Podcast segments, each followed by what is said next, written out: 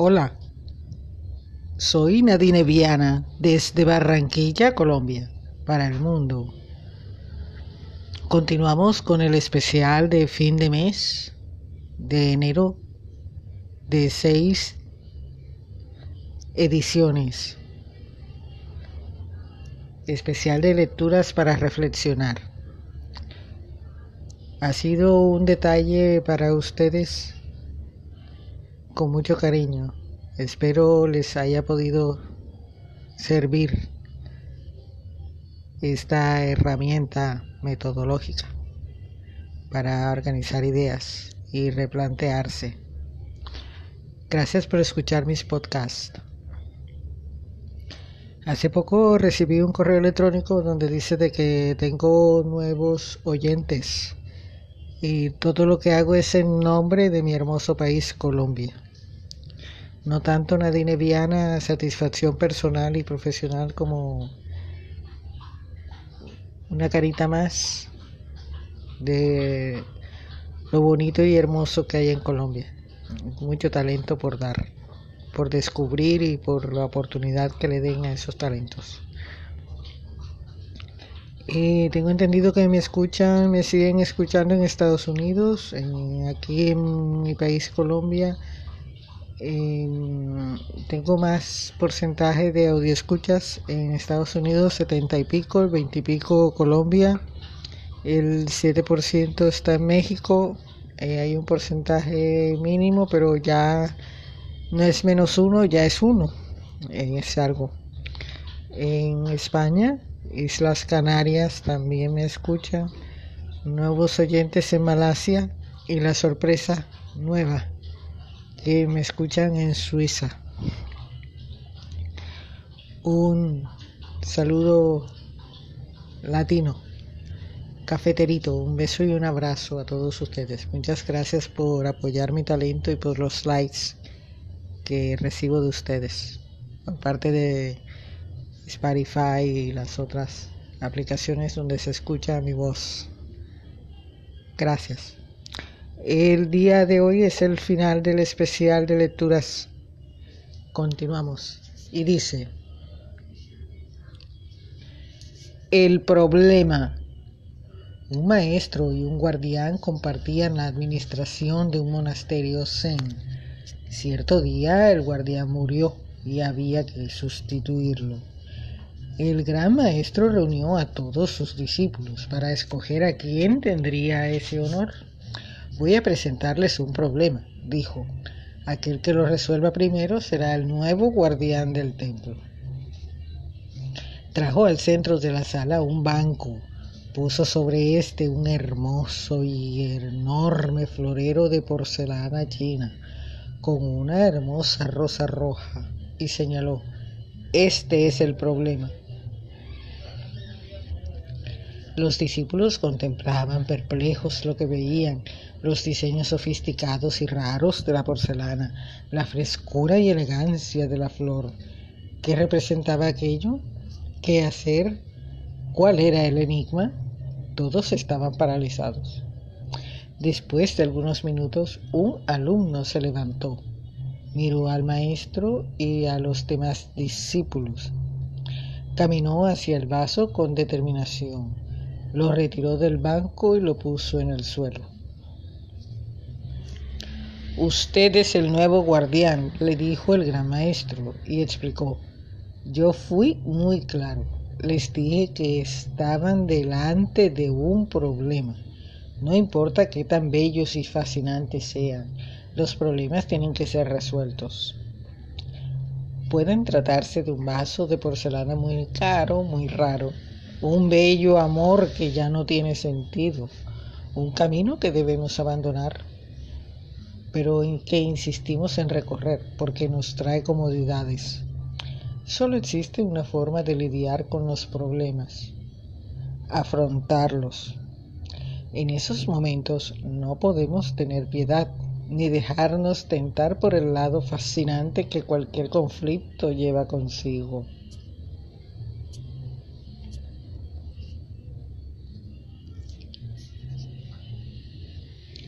La siguiente historia se ve muy seguido y no la vemos. La tenemos frente a los ojos, en nuestras narices. Van a ver por qué. Juan de Dios pesa.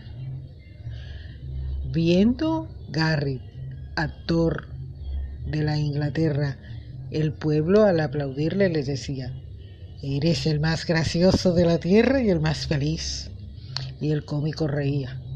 Víctimas del spleen, los altos lores, en sus noches más negras y pesadas, iban a ver al rey de los actores y cambiaban su spleen en carcajadas. Una vez ante un médico famoso llegóse un hombre de mirar sombrío. Sufro, le dijo, un mal tan espantoso como esta palidez del rostro mío. Nada me causa encanto ni atractivo. No me importan ni mi nombre, ni mi suerte, ni un eterno spleen muriendo vivo. Y es mi única ilusión la de la muerte.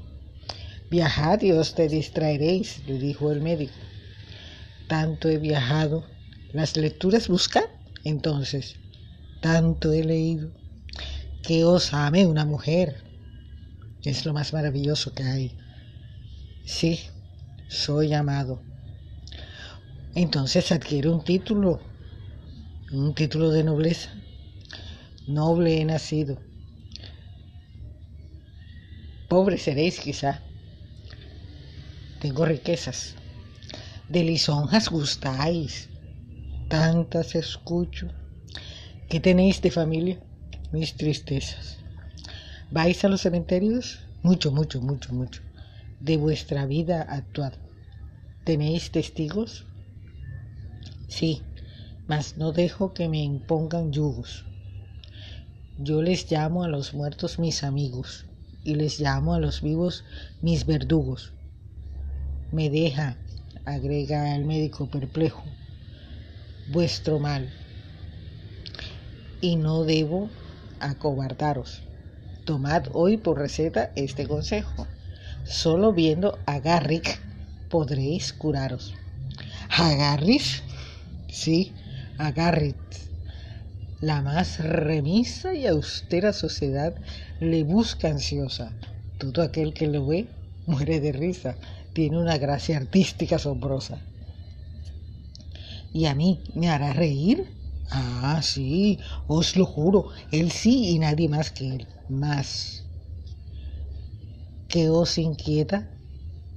Así dijo el enfermo. No me curo. Y entonces, ¿qué quieres? Doctor, yo soy Garrick cambiadme la receta.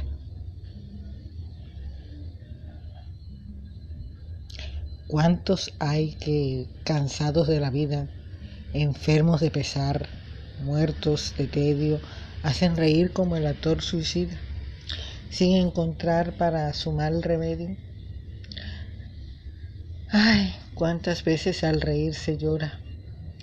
Nadie en lo alegre de la vida fíe porque en los seres que el dolor devora, el alma gime como cuando el rostro ríe. Si se muere la fe, si huye la calma, si solo abrojos nuestra planta pisa, lanza a la faz la tempestad del alma. Un relámpago triste y la sonrisa. El relámpago, el carnaval del mundo engaña tanto que las vidas son breves mascaradas. Aquí aprendemos a reír con llanto y también a llorar con carcajadas.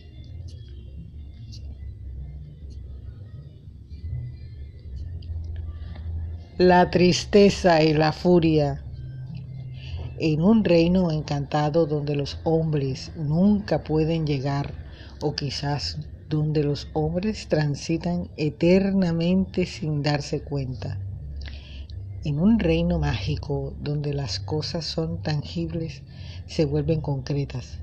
Había una vez un estanque maravilloso. Era una laguna de agua cristalina y pura, donde nadaban peces de todos los colores existentes y donde todas las tonalidades del verde se reflejaban. permanentemente. Hasta ese estanque mágico y transparente se acercaron a bañarse, haciéndose mutua compañía la tristeza y la furia.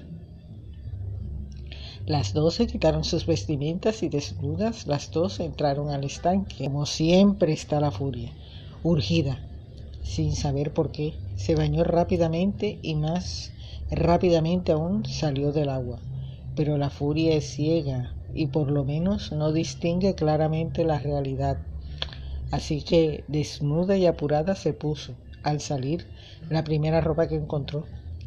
Y sucedió que esa ropa no era la suya, sino la de la tristeza. Y así vestida de tristeza la furia se fue, muy calma y muy serena, dispuesta como siempre a quedarse en el lugar donde está. La tristeza terminó su baño y sin ningún apuro, o mejor dicho, sin conciencia del paso del tiempo. Con pereza y lentamente salió del estanque. En la orilla se encontró con que su ropa ya no estaba. Como todos sabemos, si hay algo que a la tristeza no le gusta es quedar al desnudo. Así que se puso la única ropa que había junto al estanque, la ropa de la furia.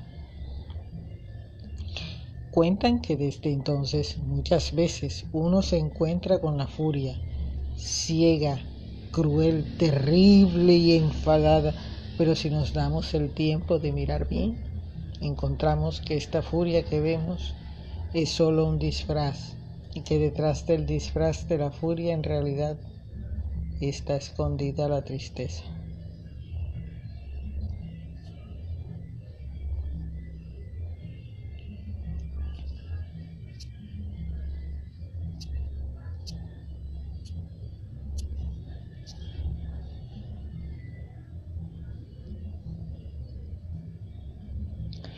Y para concluir este especial la última lectura para reflexionar.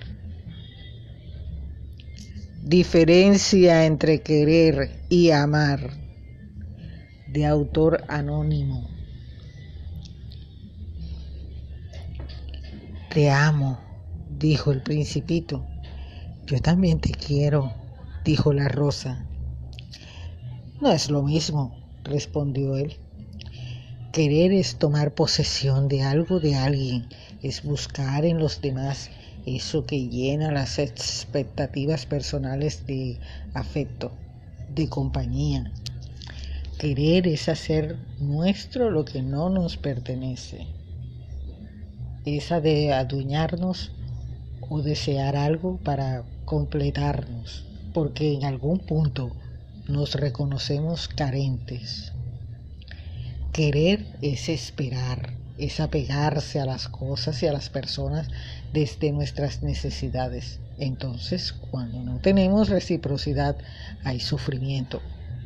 Cuando el bien querido no nos corresponde, nos sentimos frustrados y decepcionados. Si quiero a alguien, tengo expectativas, espero algo. Si la otra persona no me da lo que espero, sufro, el problema es que hay una mayor probabilidad de que la otra persona tenga otras motivaciones, pues todos somos muy diferentes. Cada ser humano es un universo, es un mundo. Amar es desear lo mejor para el otro, aun cuando tenga motivaciones muy distintas. Amar es desprenderse, amar es permitir que seas feliz, aun cuando tu camino sea diferente al mío es un sentimiento desinteresado que nace en un donarse, es darse por completo desde el corazón. Por esto el amor nunca será causa de sufrimiento. Cuando una persona dice que ha sufrido por amor, en realidad ha sufrido es por querer, pero no por amar. Se sufre por apegos. Si realmente se ama, no puede sufrir, pues nada ha esperado del otro. Cuando amamos, nos entregamos sin pedir nada a cambio, por el simple y puro placer de darnos. Pero es cierto también que esta entrega, este darse desinteresado, solo se da en el conocimiento. Solo podemos amar lo que conocemos, porque amar implica tirarse al vacío, confiar la vida y el alma. Y el alma no se indemniza. Y conocerse es justamente saber de vos, de tus alegrías, de tu paz, pero también de tus enojos, de tus luchas, de tu error. Porque el amor trasciende el enojo, la lucha, el error, y no es solo para momentos de alegría. Amar es la confianza plena de que pase lo que pase, vas a estar, no porque me debas nada, no con posesión egoísta, sino estar en silenciosa compañía. Amar es saber que no te cambia el tiempo, ni las tempestades, ni mis inviernos. Amar es darte un lugar en mi corazón, para que te quedes como padre, madre, hermano, hijo, amigo, maestro, y saber que en el tuyo hay un lugar para mí. Dar amor no agota el amor, por el contrario, lo aumenta. La manera de devolver tanto amor es abrir el corazón y dejarse amar. Ya entendí, dijo la rosa. No lo entiendas, vívelo, dijo el principito. Soy Nadine Viana, desde Barranquilla, Colombia, para el mundo. Soy Nadine Viana, soy un nombre, soy una marca, soy tu mejor opción.